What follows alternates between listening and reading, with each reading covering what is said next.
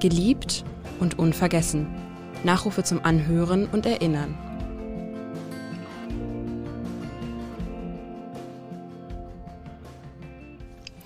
Helmut Thielicke, evangelischer Theologieprofessor in Hamburg, in den 1960er und 70er Jahren eine, einer der bekanntesten deutschen Intellektuellen, geboren am 4. Dezember 1908 in Barmen, Wuppertal, gestorben am 5. März 1986 in Hamburg.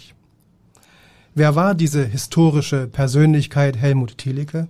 Und wie war denn eigentlich Helmut Thielicke, an den wir heute mal erinnern wollen? Darüber spreche ich jetzt mit Hinrich C.G. Westphal, Pastor und langjähriger Öffentlichkeitspastor der evangelischen Kirche in Norddeutschland, damals noch Nordelbien, und bekannt geworden als Gründer des ökumenischen Vereins Andere Zeiten. Herzlich willkommen, Pastor Westphal. Ja, danke. Mein Name ist Edgar Sebastian Hasse. Gehen wir so zurück in das Jahr 1908, das ist nun schon etwas länger her, als Helmut Thielicke, der Theologe, geboren wurde in Barmen. Was war das für eine Herkunft? Das ist ja ein frommes Gebiet eigentlich, dieses Barmen. Oder ein ja, kirchlich stark geprägtes. Zum Teil auch ein reformiertes, evangelisch reformiertes Gebiet. Und äh, Barmen ist ja nicht so schön wie Hamburg, aber ein Ort äh, für das wichtigste Ereignis der neueren Kirchengeschichte, nämlich für äh, die Vertreter der verschiedenen Landeskirchen, die 1934 da zusammenkamen und äh, die Barmer Theologische Erklärung verabschiedeten. Und in dieser Erklärung äh, bekennen sie sich äh, zu Christus als ihrem einzigen Führer. Das war natürlich gedacht als Opposition gegen die sogenannten deutschen Christen, die dem äh, Führer Hitler eher huldigten. Gut, das war natürlich 34 und bis dahin müssen wir jetzt noch mal in seiner Biografie äh, hineinschauen. Äh, was hat er für ein Elternhaus gehabt und warum hat er dann Theologie studiert überhaupt? Das war ja die interessante Frage vielleicht. Hm. Also sein Vater war äh, Schulrektor und äh, diese Gegend dort in Wuppertal-Barmen war schon sehr religiös mhm. und äh, Thielicke, Helmut Thielicke ging äh, in einen Schülerbibelkreis, der auch den bekennenden, äh, der bekennenden Kirche nahe stand und da ist er sicherlich auch sehr geprägt worden, so dass er irgendwann dann auch diesen Weg zu gehen entschieden hat. Mhm. Er war vielfältig krank gewesen äh, mit Schilddrüsen und auch vielleicht noch bestimmten ärztlichen Fehlern, die da gemacht worden sind. Das hat ihm aber zum Glück den Kriegsdienst und dann den Zweiten Weltkrieg ja erspart. Ja, es war eine schwere Krankheit, dass er nach einer Schilddrüsenoperation eine postoperative Tetanie kriegte und Atemanfälle und im Rollstuhl saß und nach Menschenermessen eigentlich doch einem frühen Tode entgegenging. Und äh, damals wurde ein amerikanisches Mittel erfunden, das sollte an ihm ausprobiert werden und seine Professoren setzten sich sehr dafür ein, diesen Studenten doch vom Staat zu fördern, weil das Mittel sehr teuer war, aber der weigerte sich. Und dann wurde ein deutsches Mittel erfunden und es sollte an ihm ausprobiert werden. Und äh, er kam in ein Krankenhaus und bekam eine Flasche von diesem Mittel, von der man noch gar nicht wusste, wie viel man davon nehmen sollte. Er nahm einen Löffel davon und das brachte gar nichts. Und da hat er im Grunde genommen in einer Art entweder oder äh, die ganze Flasche ausgetrunken und äh, zu sehen, soll ich weiterleben oder nicht. Über ihm, über seinem Bett hing das Kruzifix, das er dann später mit nach Hause genommen hat. Und er wachte am nächsten Morgen auf, das war Karfreitag 1933, und fühlte sich äh, pudelwohl. Und er hat das immer als Wunder empfunden. Jetzt nicht Wunder im Sinne von Durchbrechung von Naturgesetzen, sondern dass hier dieses Mittel und seine Situation zusammenkamen. Und ein Jahr später hat er das Sportabzeichen gemacht. Hm. Und er hat dann auch relativ schnell als junger Mann schon eine Professur bekommen. Die erste Professur, die war in Heidelberg 1936 für systematische Theologie. Ja, das ne? war ein Vertretungsposten, der ihm allerdings dann auch sehr schnell wieder genommen wurde, weil er Reden hielt die von den Nazis doch als sehr negativ äh, bezeichnet wurden und plötzlich stand er mit seiner Frau und seinem Sohn ohne Beruf und ohne Gehalt da. Eine ganz schwierige Situation. Und da meldete sich der schwäbische Bischof Wurm aus Stuttgart. Theophil Wurm. Ja, und der äh, bot ihm eine Gemeindestelle an in Ravensburg im Dunstkreis äh, des Bodensees. Und da musste er als Greenhorn auf der Kanzel im Grunde genommen erstmal lernen, wie man Gemeindearbeit macht. In schwieriger Zeit im Übrigen. Man darf ja nicht vergessen, es war die NS-Zeit gewesen und er gehörte doch der bekannten Kirche an. Ja. Sie hatten sie am Anfang erwähnt mit der Barmer Theologischen Erklärung Ja. Von 1934. Er gehörte der äh, bekennenden Kirche an und er war in einem Widerstandskreis äh, in Freiburg, wo auch Gördeler mit drin war und auch der Kontakt zu Bonhoeffer und anderen. Viele aus diesem Kreis sind hingerichtet worden. War also eine schwierige Situation. Außerdem war er äh, so habe ich ihn auch kennengelernt, ein Mensch, der auch sehr abstrakt sein konnte der also äh, in Vorlesungen, gerade wenn er müde war oder so, äh, sehr schwer verständlich war. Und äh, nun musste er lernen, wie sage ich es den einfachen Leuten und wie kann ich Beispiele, Gleichnisse denen nahe bringen. Das ist ihm aber dann auch sehr bald gelungen. Außerdem musste er ja Kinderarbeit und Jugendarbeit und äh, Seelsorge und Trauerarbeit leisten. Und ich glaube, das ist ihm äh, von der Wertigkeit her wichtiger geworden als äh, manche wissenschaftlichen mhm. Leistungen. Schauen wir jetzt äh, in die Zeit nach Hamburg. Die NS-Zeit ist vorbei. Er wurde, wurde nach Hamburg berufen und sollte dort eine theologische Fakultät ins Leben rufen. Das war in den 50er Jahren vermutlich. Das war 1954. Mhm. Wie war dieser Schritt nach Hamburg und wie hat er sich dort sozusagen eingelebt und was ist da aus ihm geworden? Er ist ja dann sehr bekannt geworden als Prediger.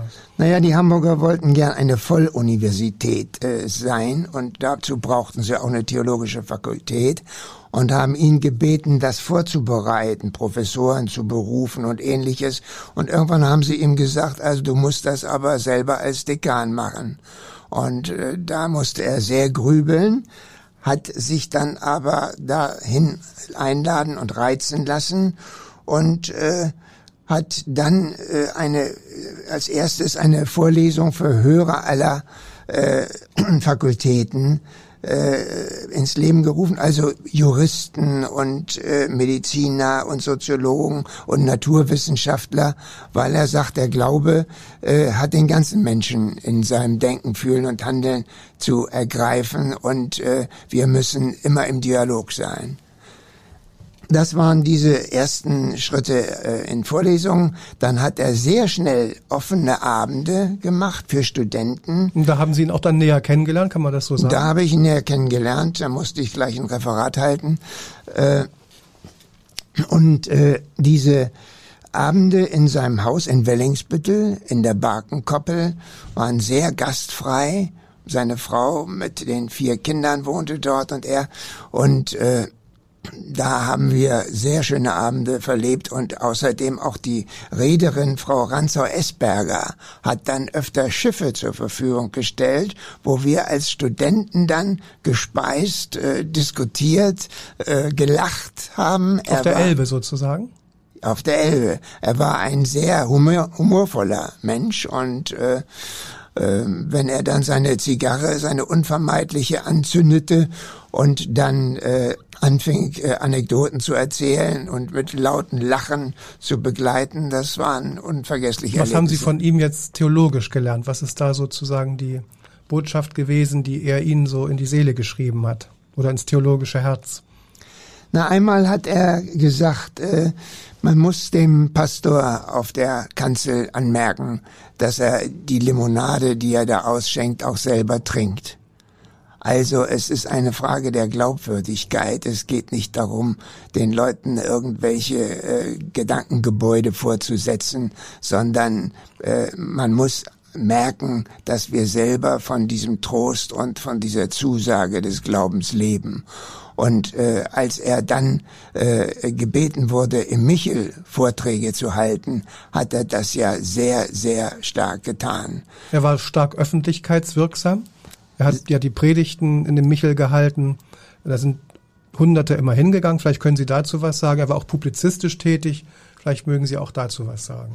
Ja, er hat äh, Michel am Sonnabend um 17 Uhr immer gepredigt, nicht da kommt immer, jetzt immer aber Fußball, ne? Oder war das damals auch schon so? das weiß ich im Augenblick gar nicht. Ja, wahrscheinlich. Äh, aber er hat es getan, weil er nicht in Konkurrenz zu den Sonntagsgottesdiensten kommen wollte. Und äh, der Michel fast 3000 Zuhörer und zwar ein Querschnitt durch alle Berufe. Äh, da waren Studenten und Professoren, da waren Beamte, äh, Leute aus dem St. Pauli-Milieu oder Hafenarbeiter. Und äh, es gibt den Schnack, äh, ein Pastor darf über alles reden, nur nicht über 15 Minuten. Aber Helmut Thielicke redete 45 Minuten und äh, hat sich wahnsinnig äh, zum Teil gequält mit der Vorbereitung dieser äh, Predigten. Seine Frau sagte mal zu mir, manchmal kommt er dann raus und sagt, ich kann es nicht, ich kann es nicht, aber dann hat das halt doch gekonnt, weil diese Umsetzung einerseits durchaus theoretische Gedanken über den Glauben äh, weiterzugeben, andererseits aber auch mit Erzählungen und Beispielen die Hörer mitzunehmen, das ist schon eine Leistung. Erinnern Sie noch ein Thema zum Beispiel, worüber er dann gesprochen hat? Naja, seine Lieblingsgeschichte ist die vom verlorenen Sohn das muss man sich mal vorstellen, dass dieser Vater, der so düpiert wurde von seinem Sohn, mit offenen Armen dem entgegengelaufen kommt. Ich glaube, das war auch existenziell für Helmut Thielicke immer eine Sehnsucht und ein Wunsch.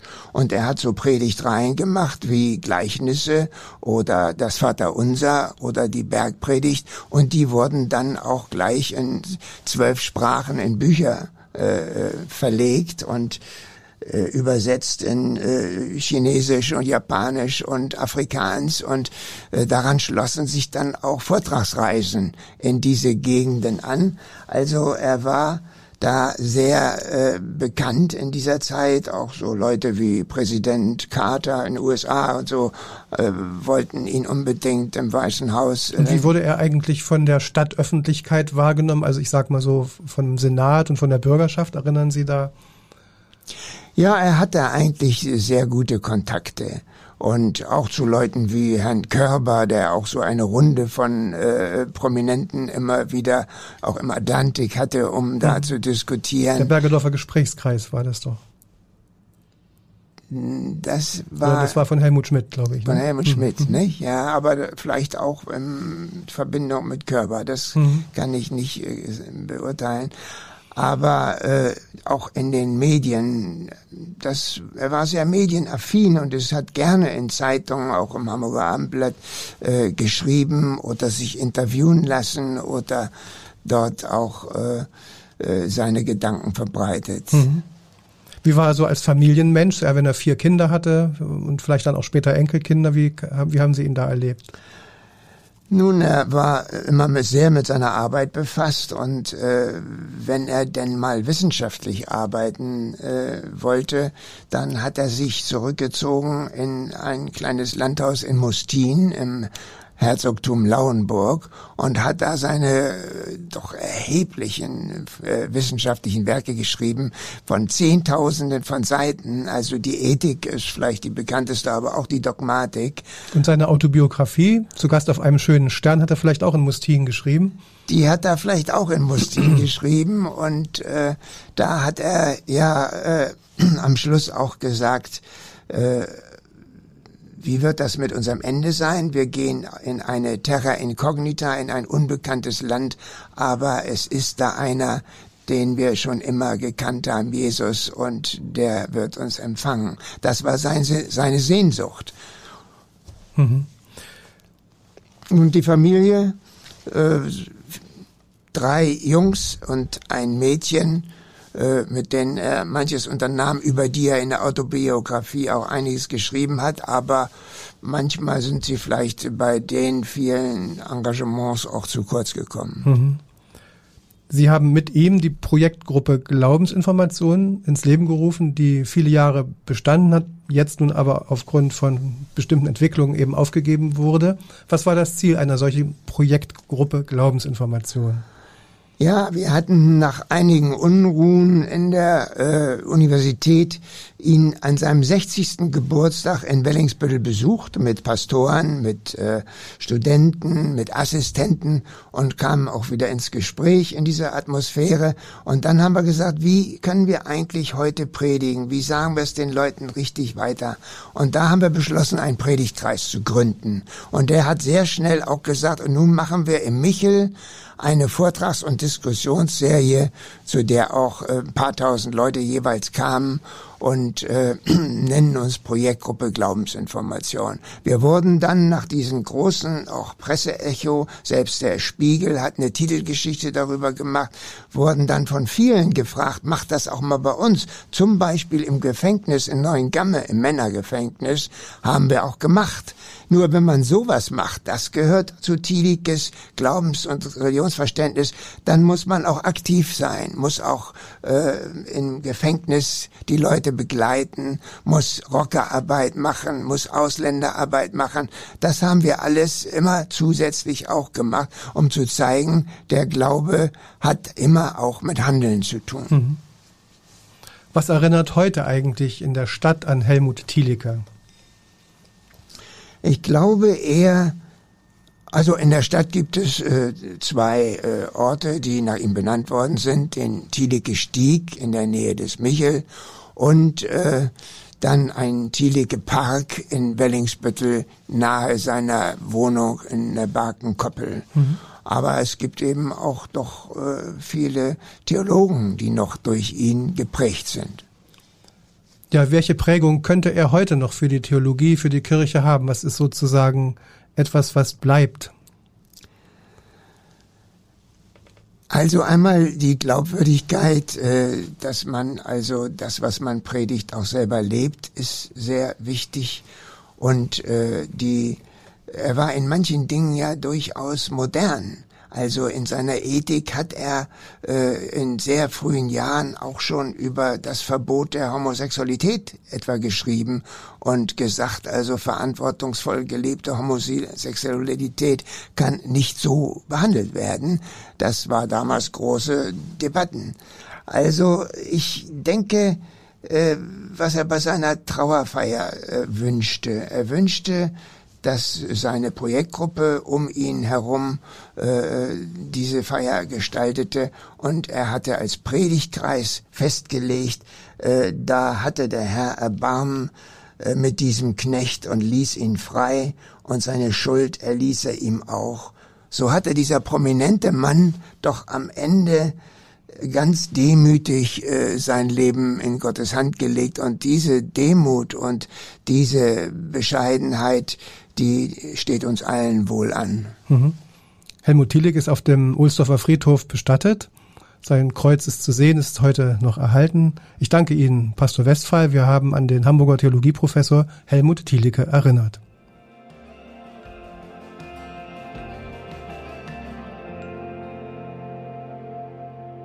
Weitere Podcasts des Hamburger Abendblatts finden Sie auf abendblatt.de slash podcast.